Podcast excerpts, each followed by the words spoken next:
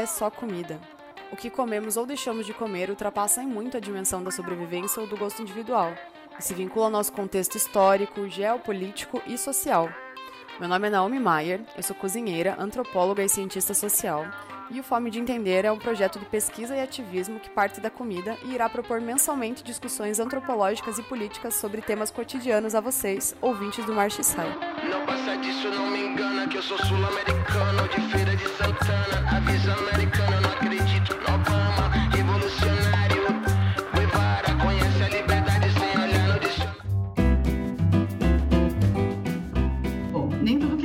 comestível nós consideramos comida e cozinhamos, né? São muitos os fatores que influenciam o que a gente aprende a entender como alimento e individualmente esse aprendizado começa nas cozinhas domésticas, mas como um saber, né, digamos assim, passa também pelas grandes escolas de gastronomia, pelo mercado de alimentos e bebidas e pelos restaurantes. E hoje a gente vai falar um pouco desses três âmbitos. Quem estuda ou trabalha em alguma área da gastronomia certamente já notou a preeminência de palavras, expressões europeias né, na organização da cozinha, nos cardápios. E a própria noção de gastronomia, segundo cientistas sociais como a Janine Colasso, começa a se estruturar do processo de sistema, sistematização escrita, né, de saberes que antes eram transmitidos só oralmente, e é um movimento que se iniciou a partir da França ali no século XVIII. E a consolidação da ideia de gastronomia acompanha a distinção de classe reivindicada ali pela burguesia ascendente no pós-revolução francesa e cresceu com a consolidação dos restaurantes a partir do século XIX. Mas não era só criar manuais do comer correto, do bom comer, que as classes dominantes dos países europeus queriam né, nesses e nos séculos anteriores, né, marcados pela violenta colonização de países americanos e africanos, cujos povos originários eram considerados bárbaros, selvagens, etc. Isso é importante para a conversa de hoje, porque, ainda segundo a Janine Colasso, o que aparece como pano de fundo na gastronomia é a própria forma de construir um conhecimento ou processo civilizatório. E para tratar do tema, eu chamei ninguém menos que a Sandra Guimarães para conversar comigo. E para quem ainda não te conhece, eu vou passar a palavra para que você, por favor, se apresente. E aproveito para reforçar agora, já no começo, né, que é uma honra conversar com você. A Sandra é uma referência para mim, não só como cozinheira, mas como pessoa. Sempre falo isso para ela, então é um prazer redobrado, né, estar tá recebendo você aqui. E, por favor, se apresente para quem ainda não tem o prazer de te conhecer. Obrigada, obrigada pelo convite. Que eu preciso dizer que eu que me convidei, né? Uma coisa importante se dizer porque eu gosto muito do seu trabalho. Como eu falei, aprendo demais com você também. Então, estou super feliz de estar aqui e super feliz de estar aqui falando de gastronomia. Que, embora eu seja cozinheira, é a minha profissão, nunca me chamam para falar de gastronomia por eu ser uma cozinheira vegana que cozinha vegetais. Então, é como se não fosse importante, como se não fosse sério, como se não fosse de verdade, como se fosse uma imitação. Então, é uma honra para mim estar aqui falando hoje. Eu sou cozinheira, escritora, eu sou militante anarquista, antiespecista, construo a luta é, aqui na periferia norte de Paris no momento, é de onde eu estou falando. Eu sou de Natal, no Rio Grande do Norte, mas eu saí do Brasil aos 20 anos e como eu vou fazer 40 daqui a alguns meses, vai fazer metade, já metade da minha vida que eu tô fora do Brasil. E, e é interessante, você começou falando né, do conceito de gastronomia que vem aqui da França. Eu estou falando da França, foi para foi para cá que eu vim quando eu saí do Brasil. É, e quando eu cheguei aqui para fazer faculdade, a, a primeira coisa que eu pensei em estudar foi gastronomia. Só que é, como você falou, uma coisa de, de classe até na hora de você estudar gastronomia, escola de gastronomia é extremamente cara. Então aqui na França tem a famosérrima Cordon Bleu, né, que tem outros em, abriram filiais em outros países, mas é daqui da França. E assim, o semestre custa um rim, um braço e uma perna. Então eu pensei quando eu cheguei, ah, vou fazer isso que eu sempre gostei de cozinhar, sempre foi uma paixão para mim, mas fora de questão, não tinha não tinha condições financeiras de estudar e acabei estudando linguística, que é a minha segunda paixão, então não me arrependo nem um pouco. Eu sou linguista de formação e cozinheira por vocação. E, e é isso, acho que me apresentei, me apresentei bem, faltou alguma coisa? Acho que Acho que tá ótimo. Eu vou passar para a primeira pergunta, porque o que me motivou, né, é, antes de isso virar um podcast, as, os textos da Sandra já me provocavam várias questões né, sobre essa coisa do leite, sobre o eurocentrismo. E o que me motivou a, a, começar a pensar de uma forma mais estruturada sobre esse tema foi uma postagem que a Sandra fez há algum tempo, eu acho que em dezembro do ano passado, sobre aumentos e diminuições no consumo de leite e derivados lá na França. E falando sobre uma grande indústria lá que tinha lançado uma linha de leite vegetal, o, te, o texto da Sandra reproduz um trecho né, da sessão, acho que era Verdade ou Mentira, alguma coisa assim, da empresa, onde uma das perguntas era sobre o leite ser bom para seres humanos. E eu não lembro da resposta inteira, mas a ideia geral defendida era que desde que o mundo é mundo, as pessoas bebem leite de vaca. E essa sentença ela me gera um incômodo tremendo, assim, porque é, primeiro porque a arqueologia evidencia, né, que a domesticação dos bovinos ela se deu na região onde hoje é a Europa há 8 mil anos, 10 mil anos, mais ou menos na mesma época em que os humanos que habitavam essa região começaram a consumir esse leite, né? E a partir de então, com o passar dos milênios, esse povo específico desenvolveu uma mutação genética, né, que, que possibilita a digestão da lactose, mesmo depois de desmamados das mães humanas. E uns 500 anos atrás, esse mesmo povo bebedor de leite né, embarcou nessas caravelas com as vaquinhas e chegaram aqui nas, nessas terras onde haviam centenas de povos indígenas com uma variedade de culinária sem fim e uns bons milênios de existência pré-invasão colonial, né? E à luz disso, quando eu vejo o francês falar que desde que o mundo é mundo se toma leite, eu fico pensando que dessa perspectiva o mundo só começa com a colonização, né? E eu peço para Sandra compartilhar um pouco conosco como é ser uma ex-amante de leite condensado e viver no país do queijo e da manteiga. Por favor. E eu era leite condensado não era tanto a minha paixão, mas queijo sempre foi uma coisa assim que eu gostei demais. E talvez justamente por eu nasci numa família que veio do sertão e que era economicamente empobrecida, era um produto de luxo que nunca tinha lá em casa. Eu comia nas casas das pessoas, às vezes, de vez em quando aparecia. Então, quando eu cheguei na França aos 20 anos e vi o quão barato era queijo aqui, eu, assim, nossa, pirei. Eu comia queijo três vezes por dia, eu tomava todos os iogurtes da vida que passavam pela frente. Leite líquido nunca fui muito fã, mas eu comia muito latim, principalmente iogurte e queijo. E me tornei vegana aqui na França, né? No país dos queijos também. Então foi há 15 anos quase. Então foi também um, choque de cultura de um do outro. Essa questão do que você falou, né, da, da empresa francesa, da indústria leiteira que fez essa.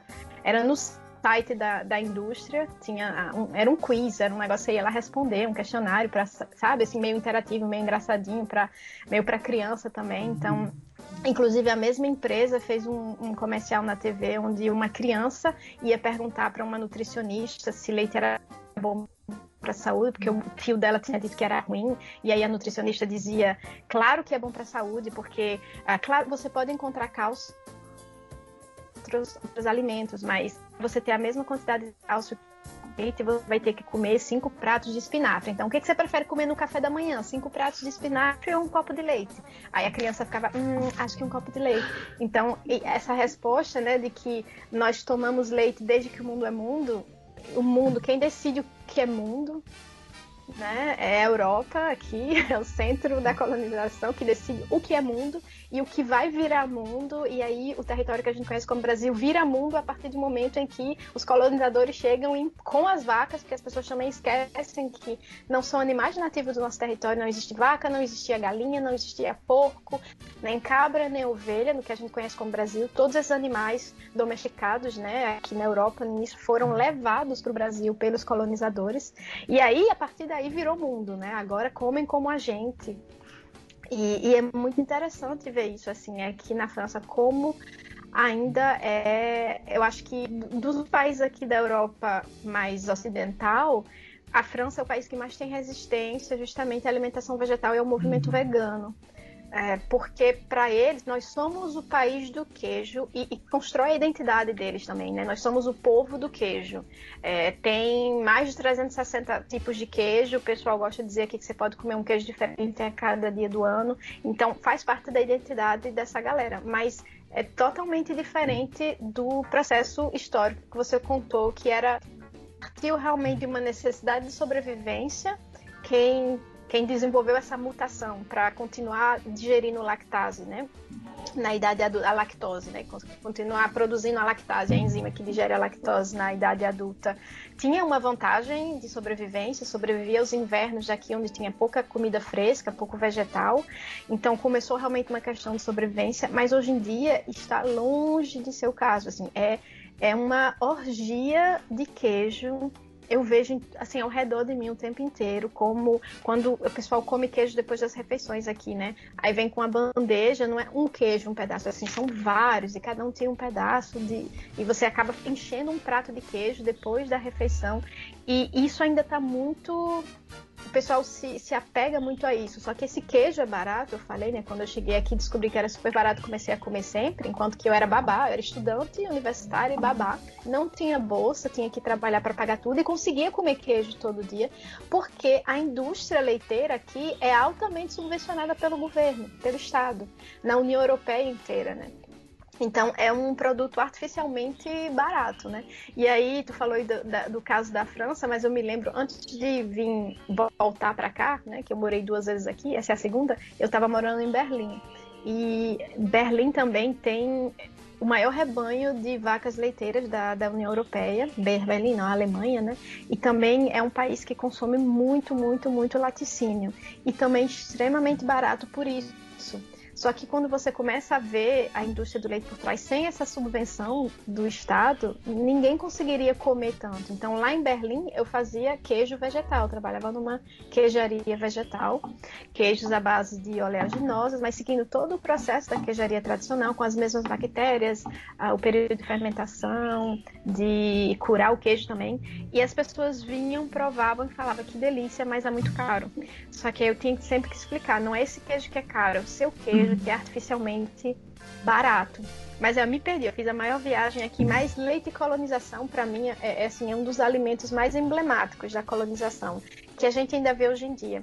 O outro exemplo que eu vi quando eu estava lá na Alemanha, né, é que a Nestlé, é, que é suíça, a Danone, que é francesa, e outras empresas da Alemanha, começaram a sentir uma redução no consumo de leite líquido aqui na Europa e aí resolveram abrir os seus mercados, né? Assim, abrir.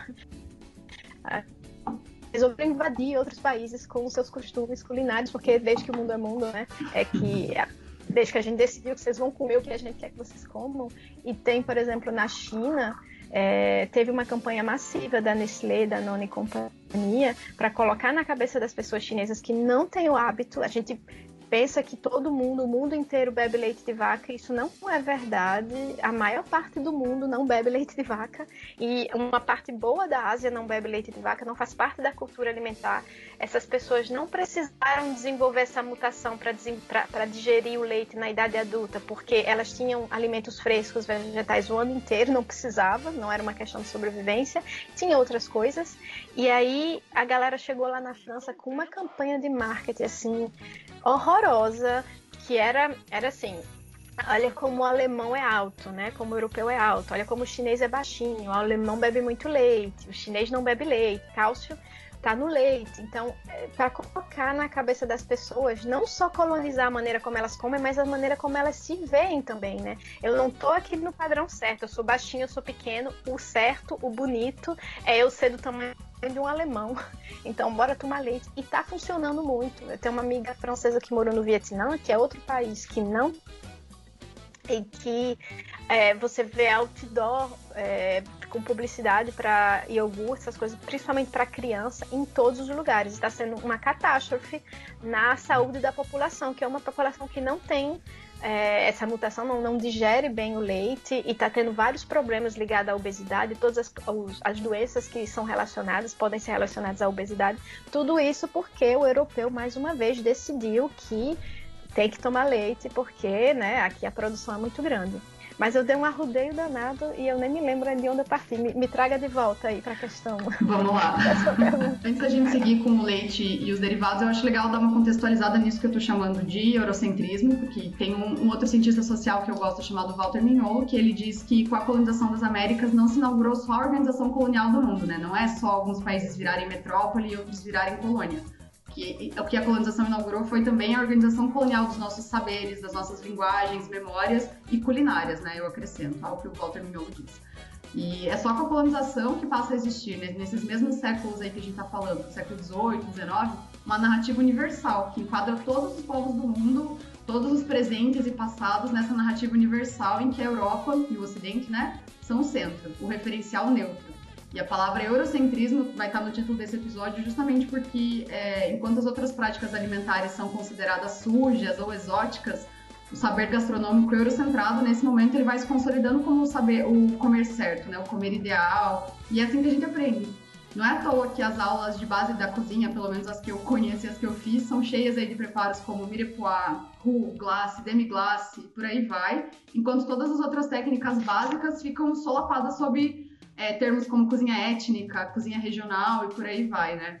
E eu não estou dizendo que não são técnicas importantes, né, todas essas, mas eu estou chamando para o questionamento da gente pensar as razões de por que, estando aqui no Brasil, a gente não aprende a fazer, sei lá, sagu, farinha de mandioca nas aulas de cozinha básica, e por que, que a gente não tem aula, sei lá, de cozinha étnica francesa? Nunca vi isso. Sempre o étnico é o outro, né? Não o francês. E, Sandra, eu passo a palavra para você comentar essas questões, né? Sua percepção sobre essa gastronomia eurocentrada. E a partir do que eu aproveito para perguntar também sobre as suas experiências nas cozinhas profissionais aí da Europa, né? Esse, esse conceito de eurocentrismo a gente vê demais né, no, no que é considerado como alimento, que é comida. Né? Até a gente falou que eu falei agora há pouco que o, a vaca, a galinha, o porco foram levados para aí e a partir daí viraram comida. Mas olha, não era comida no Brasil, carne de vaca, que nem tinha vaca. Então o colonizador chega e fala: comida é o que eu como, e aí vocês comem, é, como você falou, sujo, selvagem, estranho, não vou provar. E eu decreto a partir de hoje que vamos comer isso. E o, me dá muita tristeza ver como a gente acaba deixando né, a, a, colonização chegar na mesa, no prato, no estômago e na mente, né? A gente acaba ingerindo isso e nem se, nem se dá conta, né? Nem percebe. É, eu venho do... A minha família vem do sertão do Rio Grande do Norte e o Rio Grande do Norte é famoso pela carne de sol, que é uma carne de vaca que você bota no, sol, no sal e deixa secar no sol, né? Que é uma maneira de preservar. Então, para pra galera lá, assim, a gente é o povo da carne de sol, só que nem tinha, foi o colonizador que trouxe essa vaca para cá. Então, como é que a gente pode definir a nossa identidade? Os povos indígenas foram dizimados e aí a gente acabou aceitando que a nossa nova identidade é comer o que o colonizador trouxe e estipulou que era comida. E isso é muito assim. Eu vejo aqui na, na França, por exemplo, você vai num restaurante e aí tem assim, é, ensopado africano.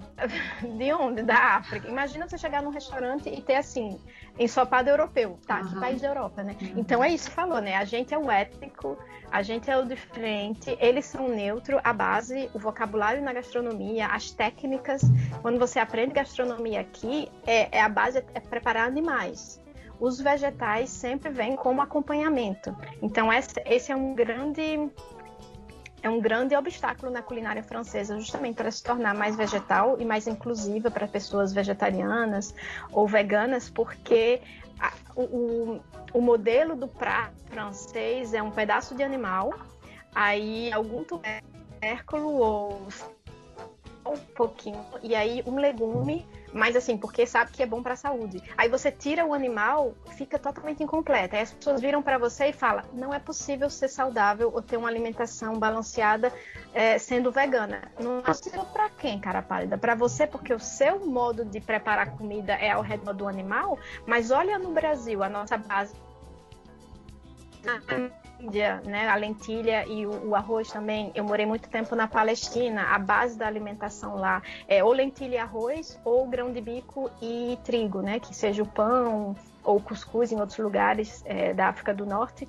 Ou seja, tudo isso é uma proteína vegetal completa, né, uma leguminosa com cereal, e é totalmente possível você construir a maneira como esses povos constroem sua alimentação e seus pratos, suas refeições, são vegetais e completos. Assim, você complementa com um animal, algo de animal se você quiser, se você tiver dinheiro ou não. Mas olha só, aí o povo francês olha para você e fala: não é possível ter uma alimentação sem animais, porque ele decidiu que é isso. E eu me lembro também de um dia eu já te contei essa história até que eu estava em Bruxelas, eu morei lá também, e eu entrei numa patisserie, né, que é uma, uma loja de doces, uma casa de doces finos, e eu sabia que não ia ter nada vegetal, né? Eu sabia, porque essa, essa se a culinária europeia já é centrada nas carnes, nos animais, a, a doceria, então, né, que chamam patisserie, totalmente em cima da manteiga.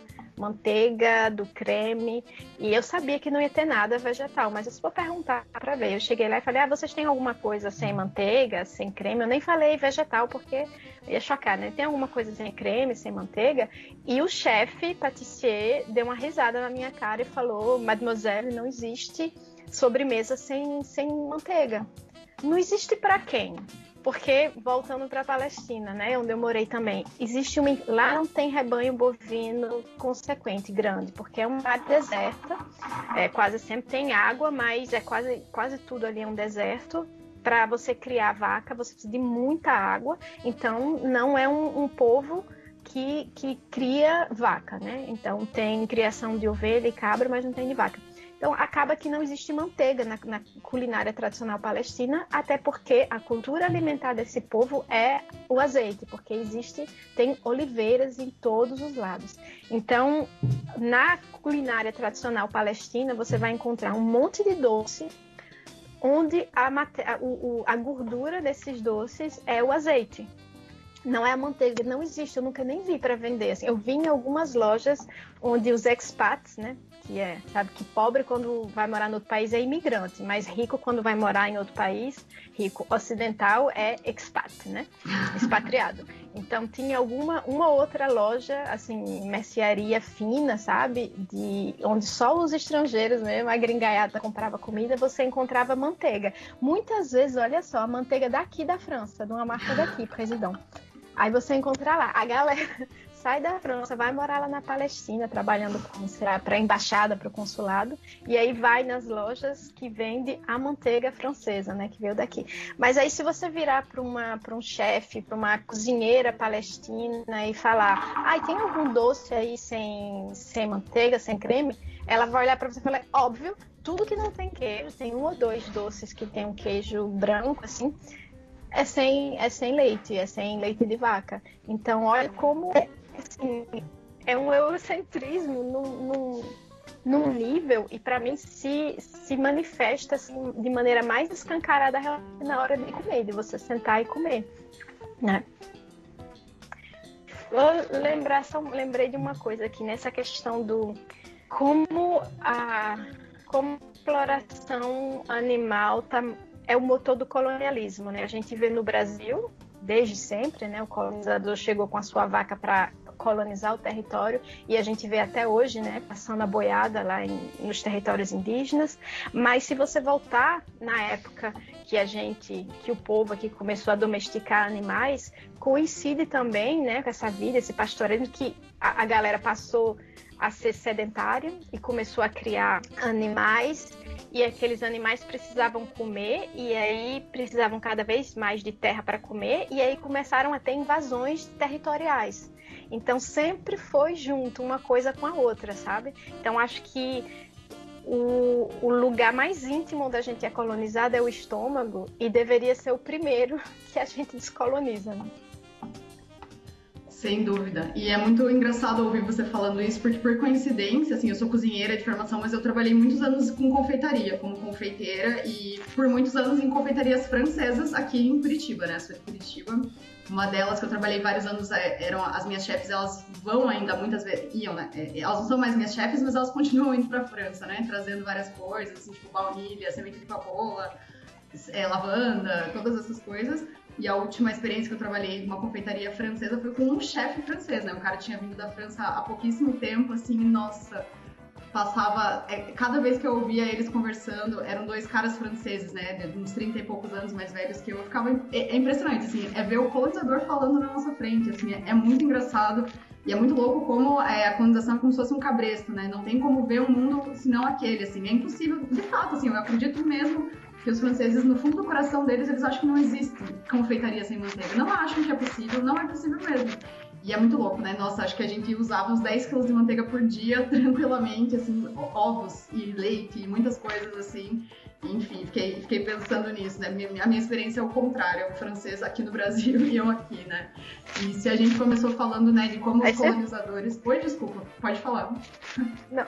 Como a gente reforça justamente relações coloniais com a confeitaria, né? A gente nem para para pensar, mas na hora que a gente escolhe o que a gente vai comer para as pessoas que podem escolher no momento, né, o que comer, quando você escolhe, tem tem todo uma cadeia de relações por trás dessa comida, dessa escolha, que você está reforçando quando você faz essa escolha. Então, assim, quando você usa 10 quilos de manteiga por dia numa, numa confeitaria no Brasil para fazer doces europeus, é, euro, eurocentrados, vamos chamá-los eurocentrados, o que que você tá, que tipo de relação você está reforçando, né? É a colonização dos nossos territórios da Amazônia, é o agro, é a pecuária, a bancada ruralista, tudo isso está sendo reforçado por trás, porque a gente esquece que o, o Brasil é o, o, maior exportador de carne do mundo, né? É um dos maiores consumidores, mas eu acho que nem todo mundo sabe que a maior parte dessa carne é para o mercado interno, né? É quase 80% do que é produzido é para o mercado interno.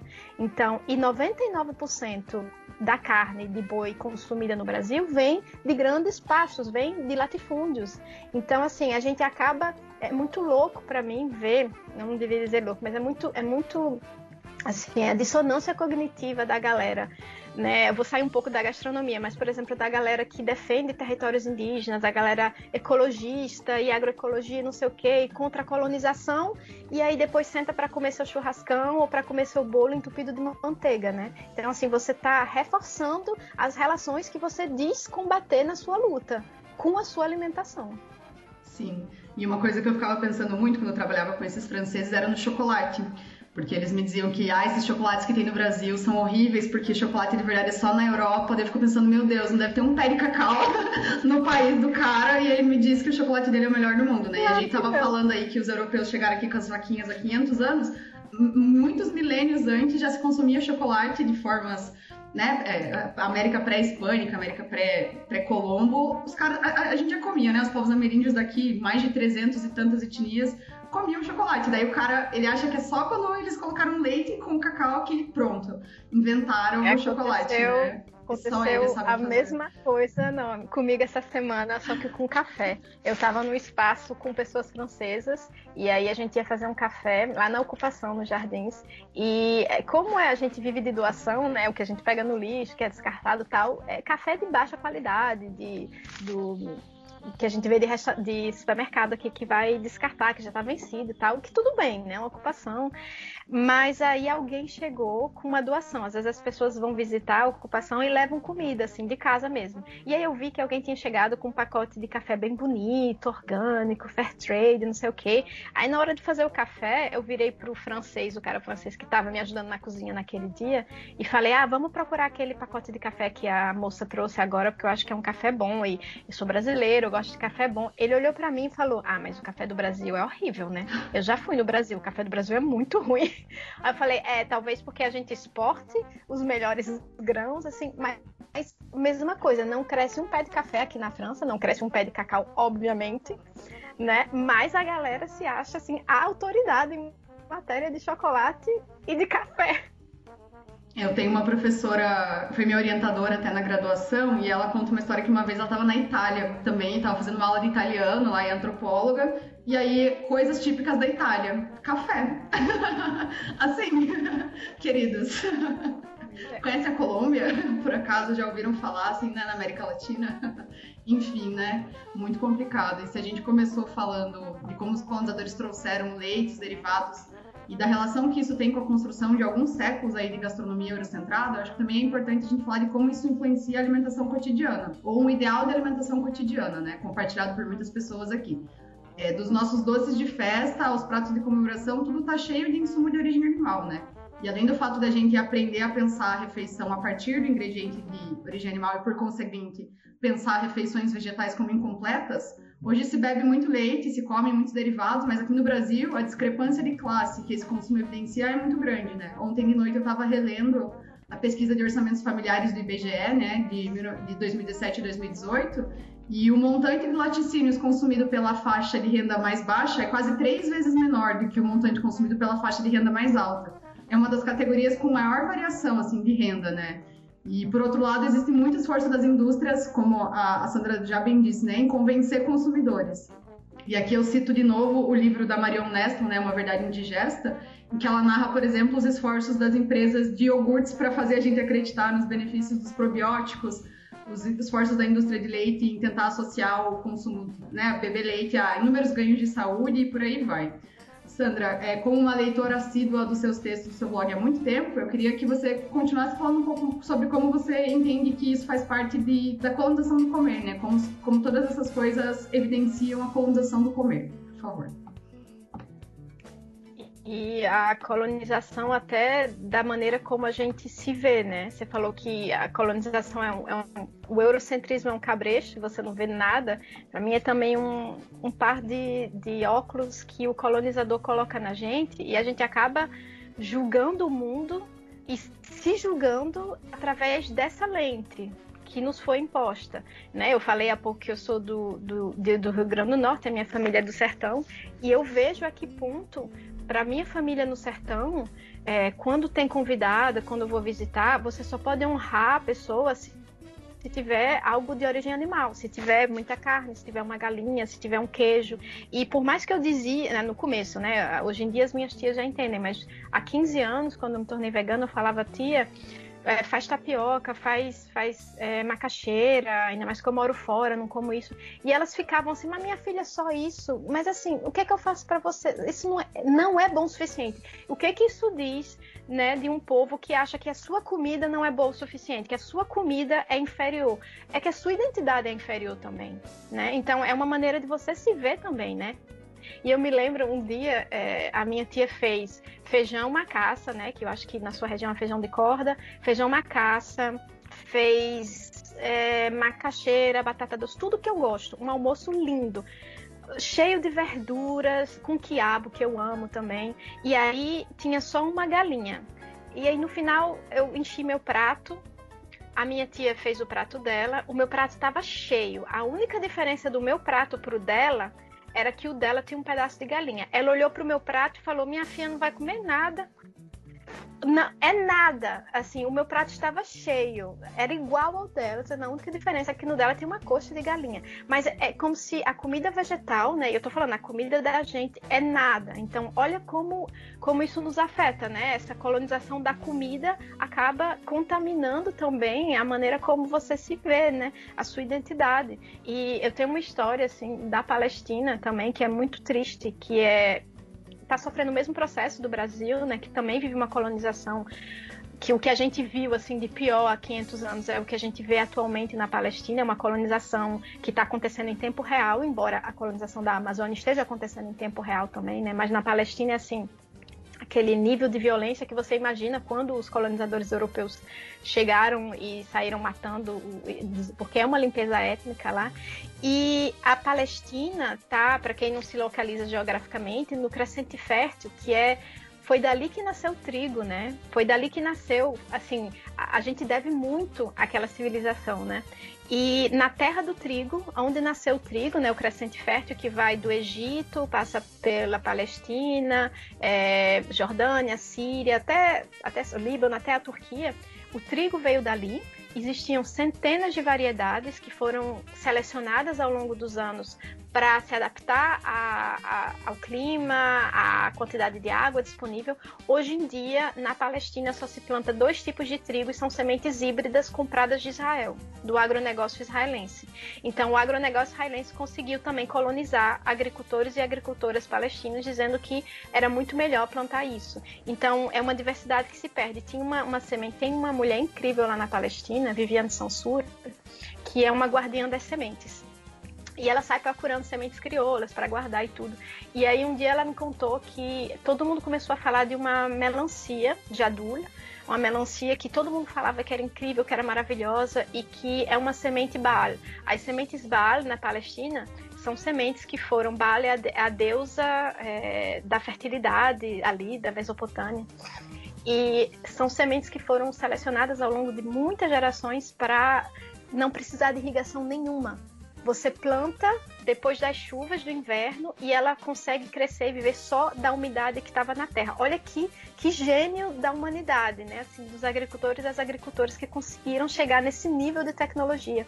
E essa semente desapareceu. Todo mundo falava da, da, da da melancia, que era deliciosa, mas ela não encontrou. Ela passou anos procurando, até que ela encontrou um senhorzinho que também era guardião das sementes E ela falou: Ah, você já ouviu falar da semente de melan da, da melancia jadul? Aí ele disse: Sim, sim, você quer? Eu tenho aqui. Ela disse que fazia anos que ela procurava, e aí ele abriu uma gaveta na, na, oficina dele e ela disse que no meio de parafuso e chave de fenda as sementes estavam assim espalhadas e ele saiu catando uma por uma entre os parafusos e ela dizendo assim meu Deus aquele tesouro ali perdido e, e aí ele falou é ninguém mais quer e aí ela disse o que, o que significa uhum. o, que, o que isso quer dizer quando a, a, o conhecimento a sabedoria de gerações e gerações do seu povo vira algo que ninguém mais quer. Você, você não quer mais a sua identidade, você não quer mais a sua herança né, histórica. E para mim isso é muito claro na alimentação, sabe? Esse tipo de coisa. Por isso que eu acho tão, tão perigoso você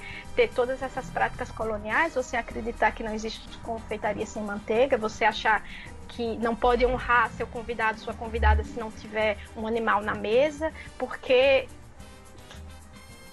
mais uma que tipo de relação você está reforçando, né? E você está rejeitando nesse, nesse ato, você está rejeitando quem você é. E olha que coisa, eu também estava lendo a pesquisa dos orçamentos familiares ontem, coincidência da moléstia, né? Eu estava lendo também ontem para preparar que eu fiz uma fala ontem com a galera do MST no Rio Grande do Norte, porque tá tendo, tá rolando a feira da reforma agrária lá. E aí me chamaram para falar de alimentação saudável e reforma agrária. E aí eu fui reler essa pesquisa do, dos orçamentos familiares, incrível, recomendo para todo mundo. E per percebi essa questão do, do queijo como né, é, é, assim, é o alimento que você mais vê diferença entre as classes mais baixas e mais altas. Mas o que me chamou muito a atenção também, não sei se você reparou aqui, a primeira despesa dos orçamentos, eu estava vendo só a, a, classe de pessoas que ganham até dois salários mínimos, uhum. né? Dois ou menos salário mínimo. Então a classe mais baixa da população. Mesmo nessa classe, 20, assim, a primeira despesa alimentar é com carne bovina, são 21 reais, mais de 21 reais. A segunda despesa, é, o, único, o produto único que mais se gasta dinheiro é carne bovina. A segunda despesa, que é até mais 26 reais, são carnes bovinas, carnes e, e, e, frangos industrializados, ou seja, tudo que é salsicha, mortadela, linguiça, 26 reais, mais um pouquinho eu acho que é isso, ou 24, eu sou ruim de número, mas mais de 20. E em terceiro lugar, o frango também com 21 ou 22 reais. Sei que somando esses três itens, carne bovina, carnes ultraprocessadas, né? E carnes industrializadas, na verdade. E frango é a maior despesa do orçamento das pessoas mais pobres. É 66 reais que vai nisso. Aí quando você vai ver o que é gasto com verduras e, e legumes, era pouco mais de 8 reais pouco mais de oito reais das famílias mais pobres, né, do orçamento alimentar das famílias mais pobres vai para verduras e frutas.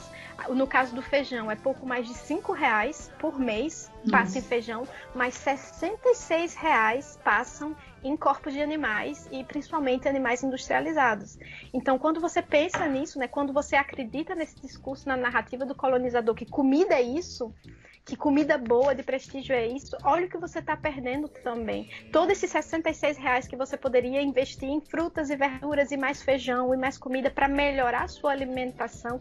E, mais uma vez, voltando sempre, que relações você está é, cultivando, você está reforçando, você está dando esses 66 reais para a galera do agro, para as indústrias, para a JBS, e você só está dando 8 reais ali para quem planta verdura e legume, que geralmente é agricultura familiar, no caso do Brasil, né?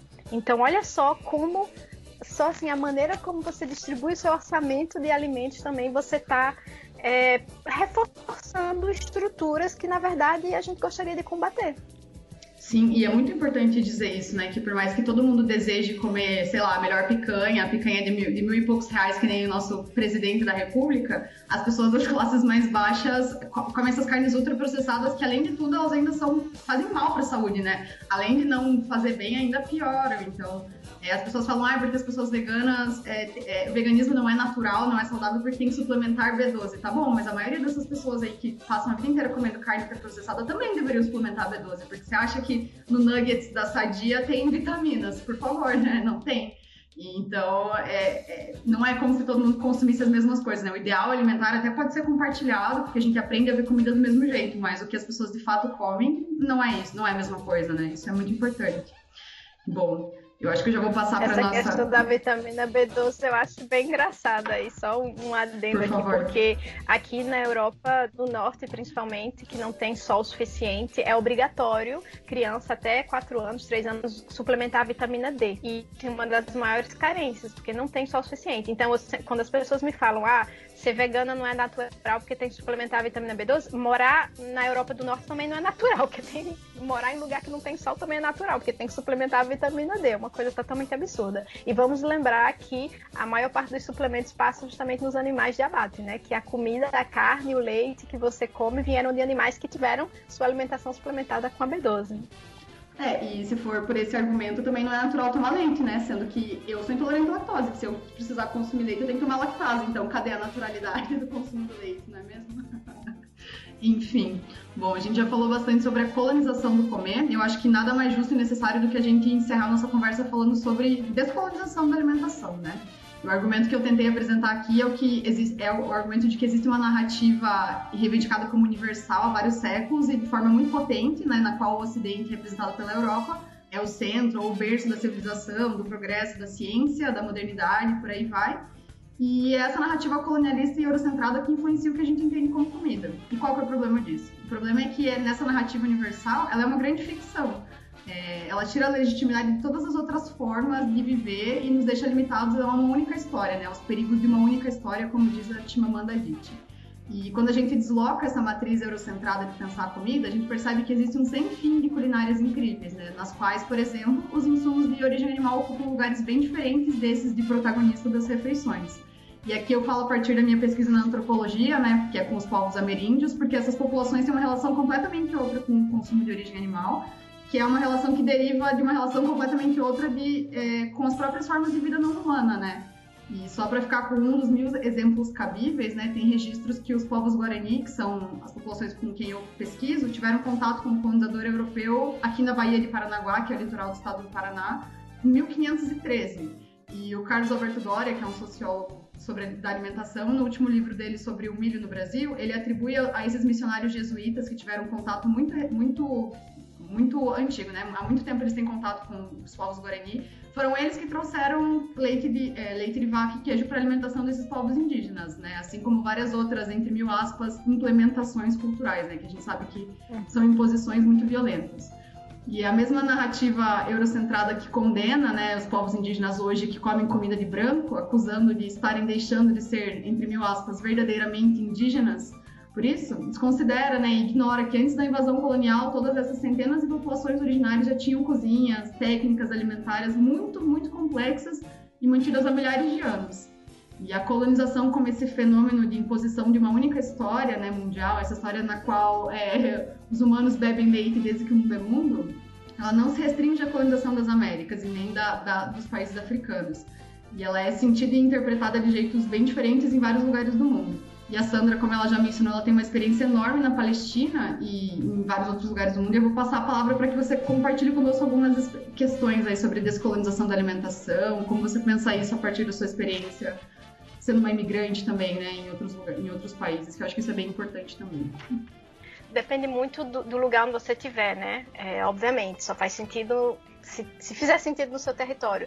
No Brasil, eu acho que a gente não tem. É o lugar onde onde os problemas criados pela, pela colonização da nossa maneira de se alimentar são mais assim na cara, porque olha o que está acontecendo na Amazônia, no Cerrado, por causa dessa história de vaca que foram levadas para ir para colonizar o território. Então, assim, eu acho que descolonizar a, alimentação no Brasil passa por isso, sabe? Sinceramente, não comer, não comer vacas, não comer vacas, não comer esses animais que foram levados e que são ainda, eu não estou nem falando da questão ética, mas assim, que são ferramentas de expansão colonial.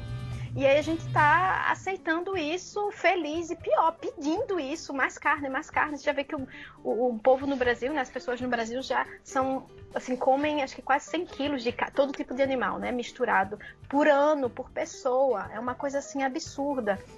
E é uma questão de educação mesmo, né? Assim, é uma questão de você é, parar. Olha, quando quando as pessoas falam, né, que ah, mas é muito caro, é elitista ser vegano e comer vegetais. Quando você olha que as famílias mais pobres estão gastando 66 reais por mês com, com corpos de animais, muitos deles industrializados, e, e só oito e um pouquinho com vegetais, assim, tem uma maneira melhor de fazer isso. Então, descolonizar no Brasil, sim, é, é questionar o lugar do leite, o lugar do leite de vaca, o lugar da carne, né, dos corpos de animais, essa instituição brasileira que é o churrasco e que reproduz tantos outros tipos de dominação também, né? Não é só a reprodução da questão colonial, mas a reprodução do machismo também, né? Como isso é intimamente ligado, um assunto que você deveria falar em breve também, né?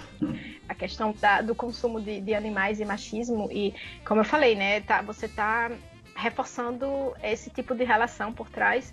Aqui na Europa, aqui onde eu moro, na França, eu acho que passa. Ele, o pessoal aqui tem um papel muito grande também nisso, que é a Europa é a segunda maior compradora de soja do Brasil no mundo, fica atrás só da China, a União Europeia. E dentro da União Europeia, a França é um dos países que mais, ou é o primeiro ou o segundo, que mais importa soja brasileira para alimentar os animais daqui. Então, quando as pessoas aqui comem animais e comem seu queijo, é muito engraçado, né? Porque eu já escutei de, de pessoas francesas que, ah, você é vegana, isso é muito ruim para o meio ambiente, porque você come tofu de soja e a soja. E eu, pelo menos, estou comendo o meu queijo que foi produzido localmente. Tem, tem um fetiche muito grande aqui na França do, de, como a, de como os produtos de origem animal são produzidos, sabe? Na cabeça da galera aqui, é uma fazendinha lá na Normandia, sabe? Com as vaquinhas felizes, que é, acho que é a fantasia que muita gente no Brasil tem também, né? Mas aqui é, é, assim, vai ao extremo, é o que você vê nos queijos, nas embalagens, nas embalagens dos leites, nas embalagens das carnes. É, ah, não, porque o meu queijo é local e você está comendo tofu que veio de longe. Só que eu como tofu aqui de soja francesa, não transgênica, enquanto que o queijo local, entre aspas, que essa pessoa está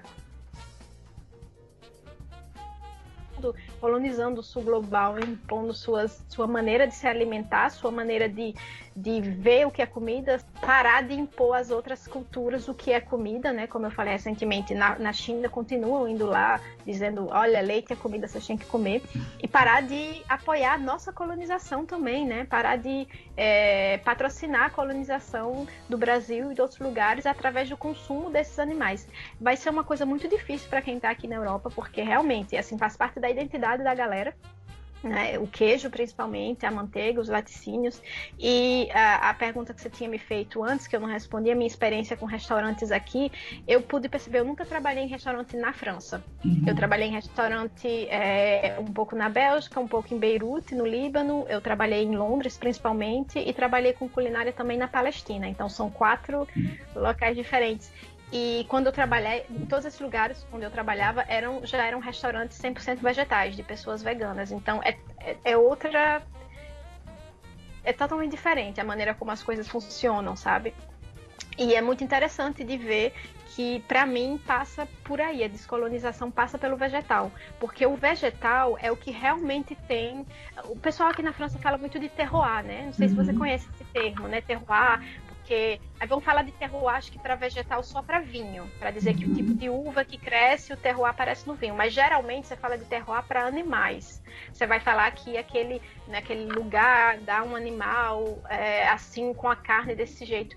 Eu acho que o vegetal é o caminho para a descolonização, porque o vegetal é o que se implementa no território. O animal você leva para outros lugares, você impõe a outros lugares. Você pode levar plantas também, né? Mas ela não vai se adaptar necessariamente ou depois de muito processo. Mas imagina, o, o animal é o que, que é móvel, né? E aí você pode levar para todos os lugares. O vegetal é o que conserva a característica do território onde você está implantado, do território de onde você vem, né? E aí e é a maneira mais é a única maneira, na verdade, de você ter essa conexão direta com o seu solo. A gente não come terra, mas a gente pode comer o animal que cresce nessa terra.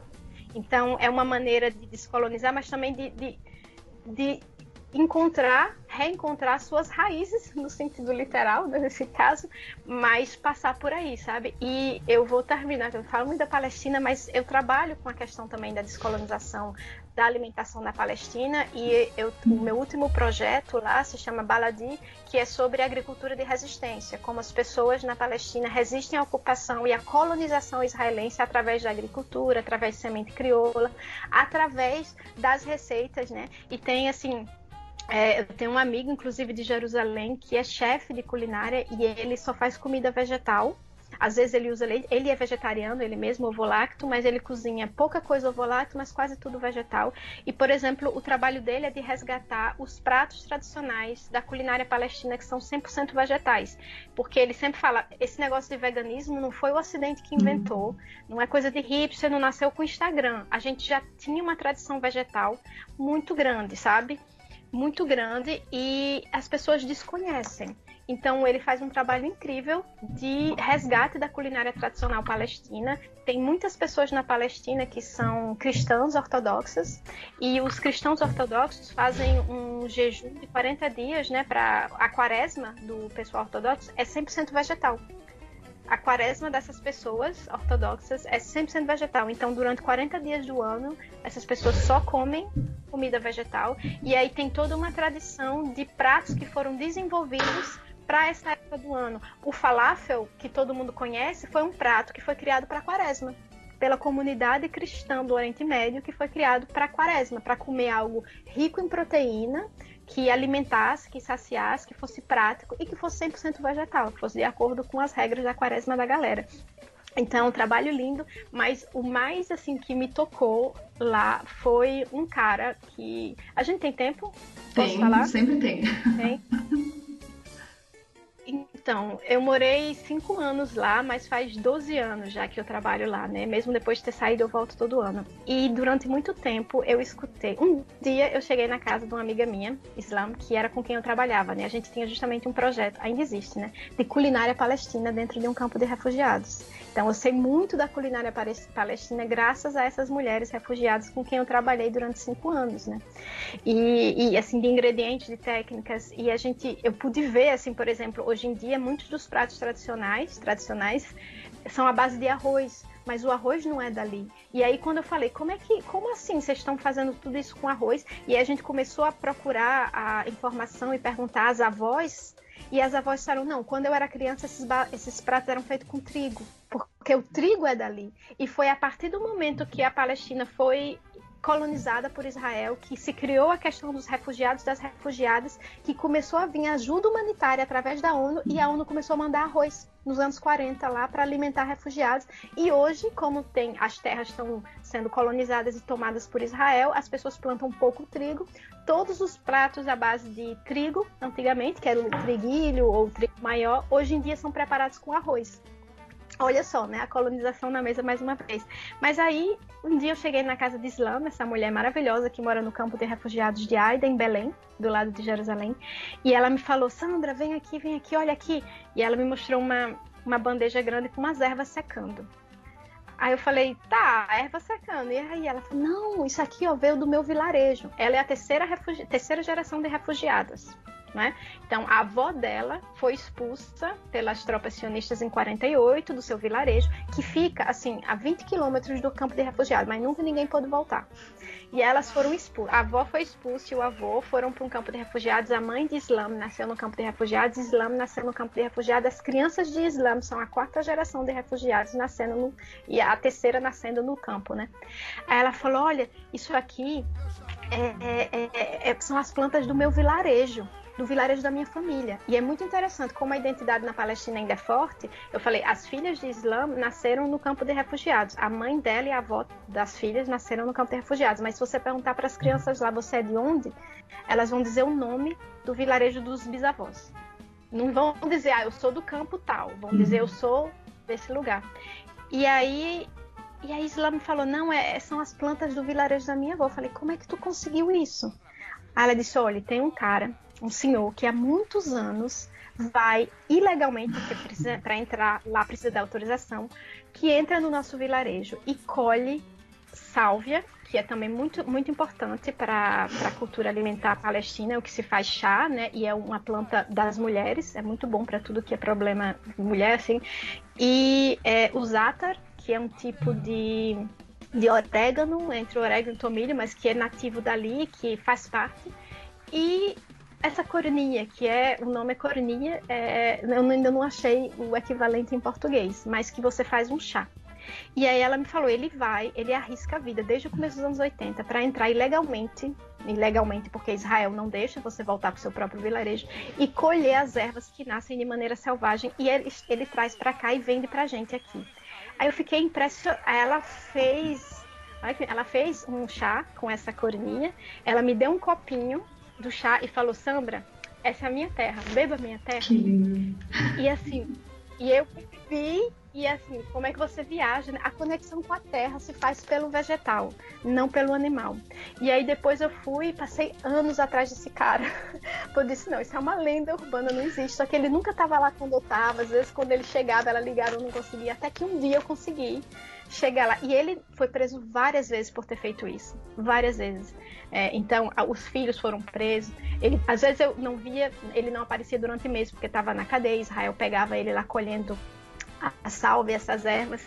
E aí até que um dia deu certo, eu cheguei e ele ainda teve que, que, que consentir conversar comigo, porque ele tinha medo, óbvio, era um estrangeiro, vinha de fora. O que ele faz é considerado ilegal pela, pelos ocupantes e pelos colonizadores.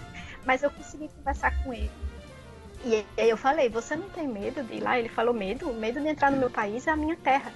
E eu fiquei assim, isso me impressionou demais, como toda vez que eu conversava com refugiados de 48, com as pessoas que sobreviveram à limpeza étnica de 48, ainda tem, né, foi há 73 anos, mas ainda tem gente que, né, que tá viva e que era é, tinha 10, 15 anos e que lembra da história, essas pessoas, Naomi, sempre me falavam sobre.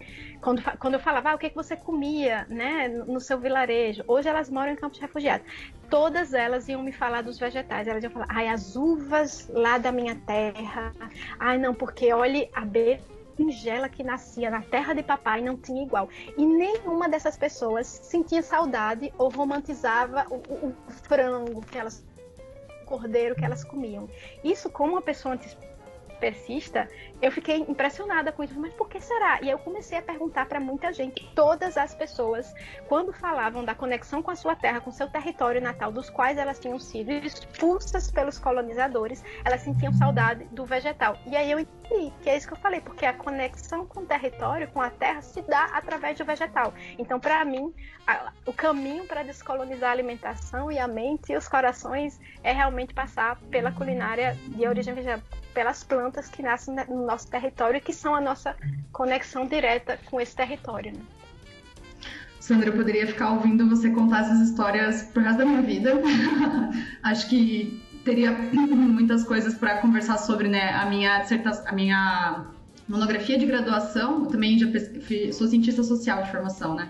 E a minha pesquisa de fim de curso na antropologia foi com imigrantes e refugiados sírios que estavam vindo aqui para Curitiba. Fiz isso em 2018 e essas pessoas estavam vindo nos últimos 10 anos. Aí vai desde os anos 2000, são pessoas que estavam vindo para cá e muitos deles não trabalhavam com comida na Síria e passavam, chegavam aqui no Brasil e passavam a trabalhar com comida, né? Então era um senhorzinho que mal falava português e vendia esfirra na, no bar da nossa universidade. Então a gente foi fazendo contato com essas pessoas assim também com é, eu acabei a, a, grande parte do meu trabalho em campo foi com um, foi numa igreja ortodoxa também, né, antioquina, que existe aqui em Curitiba, com, essa, com esse povo aí que faz, faz a quaresma, também comi os melhores, as melhores comidas, o melhor falafel da minha vida foram essas senhoras que fizeram. E, então, e essas pessoas me, ensina, me ensinaram muito sobre os deslocamentos das memórias e da alimentação, né? Eu acho que é isso.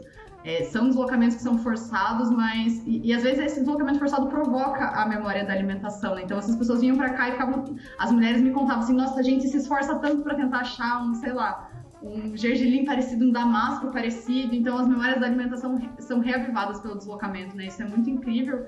E isso tem a ver com o nosso último bloco, a, última, a penúltima pergunta, que é o bloco, bloco fixo de memória gustativa, né? Então, essa minha pesquisa da monografia me faz pensar até hoje muito nisso, de memória, identidade, que passam pela alimentação e muito nesse potencial da comida de teletransportar a gente para algum lugar, né? Você come uma coisa ali do jeito, às vezes é inesperado, você nem esperava por aquilo e você se transporta para uma memória. Então, eu te pergunto, Sandra, se você pudesse agora escolher assim alguma comida para comer que te fizesse viajar para algum lugar, que comida seria essa e para que lugar você viajaria com ela? Pode ser dois. Claro.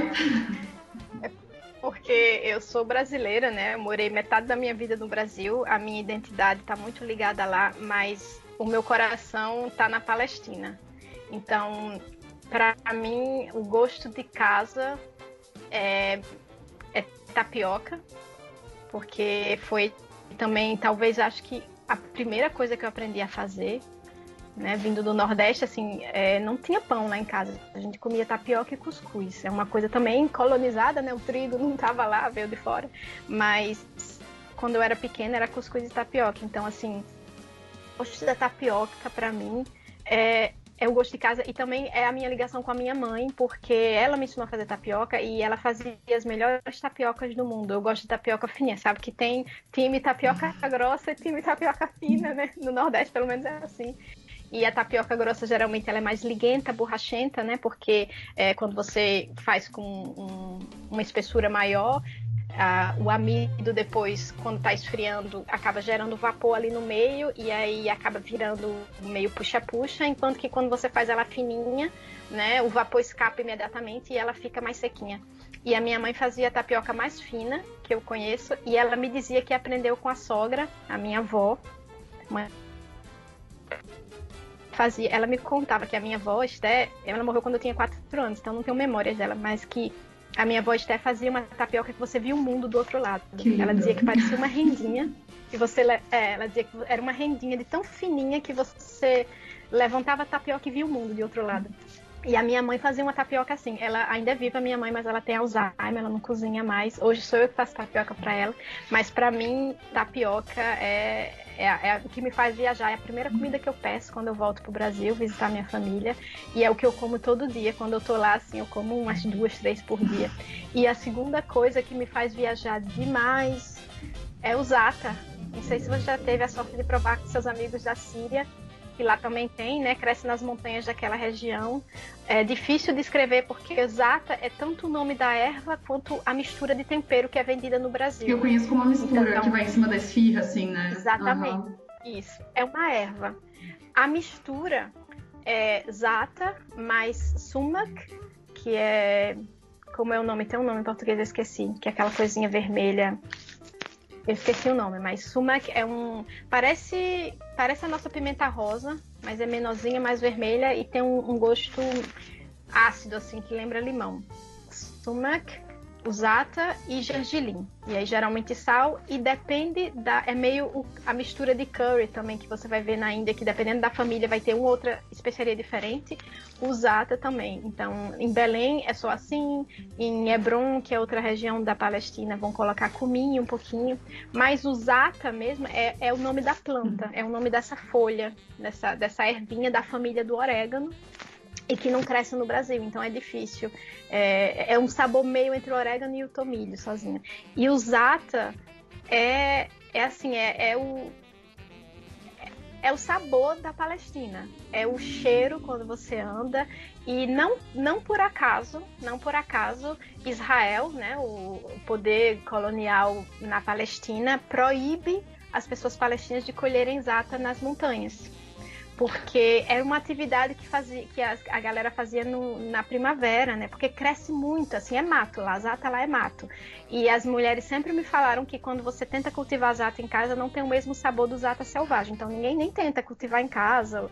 Você é uma atividade que você faz na primavera, quando o calor volta, as famílias vão para as colinas na Palestina, levam comida, fazem aquele piquenique ao ar livre, fazem um foguinho para fazer o chá com, com a salvia, o chá com hortelã e colhem zata que levam para casa e seca e comem o ano inteiro. E elas colocam, assim, o café da manhã na Palestina é chá, no verão com hortelã, chá preto com hortelã, no inverno chá preto com sálvia, pão que a galera faz lá em cima das pedras também, o pessoal faz o pão em cima das pedras, o pão tabuna, e azeite e zata que chama zeituzata. Aliás, azeite vem do árabe, né? Óleo em árabe é azeite. Aí, azeite é o óleo. A gente pegou o artigo, botou junto e fez uma palavra só. É que nem azeitona. A palavra é azeituna. Então, azeituna é a azeitona. Mas enfim, café da manhã na Palestina é chá com as ervas que crescem lá, o pão feito lá e zeituzata, né? Que é o azeite mais usata. Que aí você pega a folhinha, moe, faz aquele pó e você molha o pão no azeite e depois molha. São duas coisinhas, vende até é um, é um, utensílio de toda a cozinha palestina. É um negocinho que vem junto, assim, com dois buraquinhos. Um você bota o azeite, outro você bota o zata, e você molha o pão no azeite, depois molha o pão melado no azeite no zata, e as folhinhas colam e você come. Para mim, esse é, é, o gosto da Palestina. E é o que, assim, a primeira coisa também que eu como quando eu vou para lá. E olha que interessante, eu trago sempre quando eu volto da Palestina, mas quando eu como, assim, não, não é a mesma coisa comer fora. Então eu prefiro isso. Por isso também que eu não compro goma aqui, né? Que eu poderia comprar polvilho aqui. Até macaxeira, mandioca eu já vi em loja, mas para mim não faz muito sentido comer aqui na França. Eu prefiro esperar ir para o Brasil e comer lá. E na, na Palestina também. Mas se eu pudesse agora, eu acho que seria o, o zata mesmo. Assim, um pão feito por uma das minhas amigas palestinas com azeite de oliva de lá mesmo e eu tive a sorte um ano de colher com um amigo meu as azeitonas dele e prensar. Fui até a prensa. As prensas são comunitárias lá, então as famílias colhem, vão para a prensa e aí é de graça, você vai e faz o trabalho. E, e o azeite é maravilhoso, é bem diferente do azeite europeu lá. E, nossa, o pão de lá com esse azeite e com os zata seria o que eu escolhi agora. Mas tem que ser lá, né? Porque a gente já sabe que comida não é só o que a gente ingere, mas também com quem, com, como, em que lugar, né? Então, isso é um potencial muito legal, né? Eu acho, eu sou encantada pela comida por causa dessas coisas todas. E para encerrar, Sandra, eu vou pedir para você indicar para os nossos ouvintes aí alguma uma dica cultural, pode ser um livro, um podcast, qualquer coisa, não precisa ter a ver com o tema, mas se tiver, tudo bem. E eu aproveito para indicar também o blog da Sandra, né? O Papa Capim, para quem ainda não conhece. Eu sou adepta da leitura de blog, gosto mais do que ler textos longos no Instagram, enfim, então fica aí a recomendação. Nossa, você me pegou desprevenida aqui. Eu vou ter que pensar depois, eu vou dar depois. Mas para quem lê inglês, tem o, o, blog, o blog, o site desse projeto que eu falei, desse nosso projeto que nós somos quatro. Eu, Anne, que é francesa, é, um amigo que é inglês, Craig, e um amigo palestino, Ahmed. O, esse projeto de documentar iniciativas de resistência através da, da agroecologia, da agricultura, das sementes da alimentação. Então é Baladi o nome do projeto. Baladi significa é, até isso é interessante, né? Baladi, balad é país em árabe. Baladi é do país, né? O i no final é para dizer que é do país, mas é o termo na Palestina usado para orgânico. Não tem uma palavra para dizer orgânico, tem uma palavra para dizer é do país, porque o que é feito lá é tanto com semente crioula, engloba. Um, um, se você for para feira na Palestina e tiver berinjela baladi, essa, essa semente é crioula, é a semente deles, e foi plantada sem agrotóxico e foi plantada ali. Então são as três coisas, né? Sem veneno, é local e é semente crioula, numa palavra só. E é o nome do projeto. E, e mesmo se você não lê inglês, tem vídeos que você vai poder ver um pouco. É, tem um, a, uma, uma, uma uma fazenda, que não é fazenda, um território plantado em agroecologia, e tem fotos, tem, por exemplo, o vídeo de uma amiga minha que mora em outro campo de refugiados, outra amiga em outro campo de refugiados, que fez na laje da casa dela, no campo de refugiados, fez uma horta gigante e ela alimenta quase tudo que a família come vem da laje dela. E, e, você vai ver as imagens, as fotos assim. Eu acho que eu falei tanto da Palestina hoje, né? E a gente está falando muito da Palestina no momento, né? Por razões triste justamente, né? O poder colonial está mostrando mais uma vez a sua face mais violenta e devastadora e a limpeza étnica na Palestina só se acelerando. Então acho é importante mostrar, mostrar também o outro lado, né? Que a gente ou fala do povo palestino para dizer que é vítima ou para dizer que é terrorista, mas esquece de falar que são pessoas que estão lutando também e resistindo e que tem uma culinária, uma gastronomia extremamente rica que está sendo apropriada também, né? Israel se apropria, né? Falou da colonização, o que o colonizador não consegue é, erradicar, destruir, né? E impor o seu, aquilo que ele não conseguiu destruir, ele vai se apropriar. Então, por exemplo, né, quando eu morava em Berlim, eu via muitos restaurantes de falafel e de hummus que eram restaurantes israelenses. Então, na cabeça de muita gente aqui na Europa, hummus e falafel são pratos israelenses. Só que Israel foi criado em 48, o povo do Oriente Médio comia grão de bico e falafel e hummus há séculos antes de Israel ser criado, sabe? Então tem isso também, né? A colonização e a apropriação. Então, vou recomendar isso. Deixa eu pensar aqui. Enquanto você pensa, vou aproveitar para dizer, né, que aqui pelo, no Brasil a gente vê toda essa história do que está acontecendo na Palestina e Israel como a, a, grande mídia narra como um conflito, né, como uma é, ah, é porque os palestinos estão lutando com os israelenses. E não é bem assim, né? O que a gente está vendo é um projeto de colonização em curso que é tão, é tão, tão colonização como. É claro que é diferente, mas é igual o que acontece aqui no Brasil com povos indígenas, o que acontece em vários outros lugares do mundo, né? E essa narrativa eurocentrada, hegemônica, que é a mesma da qual a gente já falou tanto hoje, é essa que faz com que aqui no Brasil essas notícias cheguem pra gente como um conflito no Oriente Médio, né? E não um massacre, não um genocídio, que é o que acontece de verdade, né? É a mesma coisa que a gente vai falar, né? O conflito pela terra na Amazônia. Você, você não fala assim, imagina, imagina os colonizadores europeus chegando no território conhecido como Brasil, é, massacrando a população, e aí os jornais da época dizendo conflito entre índios e portugueses, né? Enfim.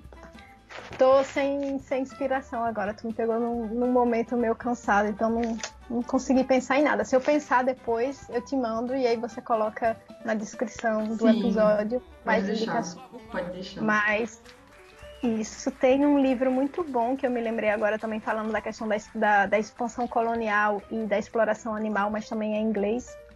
Tô sem, sem fontes em português.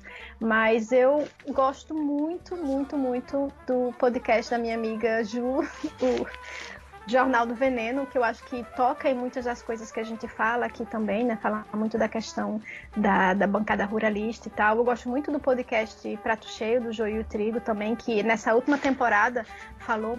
Ah, hoje sai um episódio sobre colonização e alimentação.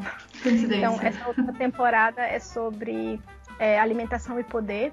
E tem esse último episódio que vai sair hoje, né, dia 25 de maio, é sobre a colonização na alimentação, então para continuar a reflexão. E ainda mais que a, a, nesse episódio falaram principalmente da questão do fast food, né, que também é a extensão do projeto colonial, né? A gente falou da, da chegada do, do boi para colonizar as terras, mas aí a etapa que a gente vê hoje, além disso, na né, etapa superior é a imposição do, do fast food, do hambúrguer, né? E que a gente vê na nossa comunidade vegana assim o tempo inteiro. Assim, é uma batalha também que eu tenho com o Ju, mas por que, que as pessoas estão tão secadas em fazer hambúrguer vegetal? Quem, para comer, quem disse que a gente precisa de hambúrguer, né? Então, assim, é a briga para fazer o melhor hambúrguer vegetal, que sangue. Quem disse que a gente precisa de hambúrguer? Né? Dá pra gente fazer o, o episódio 2, né? Se a gente começou falando hoje sobre como é, antigamente era, era. Hoje ainda é, né? Mas o eurocentrismo dominava, tem uma transformação alimentar ali que é a neoliberalização do mundo faz, faz acontecer, né? Que é essa da estadunização do comer, a neoliberalização do comer, enfim, daí essas coisas, né? Os ultraprocessados, os hambúrgueres do McDonald's, o frango cheio de aditivos ali, tudo isso entra na nossa mesa.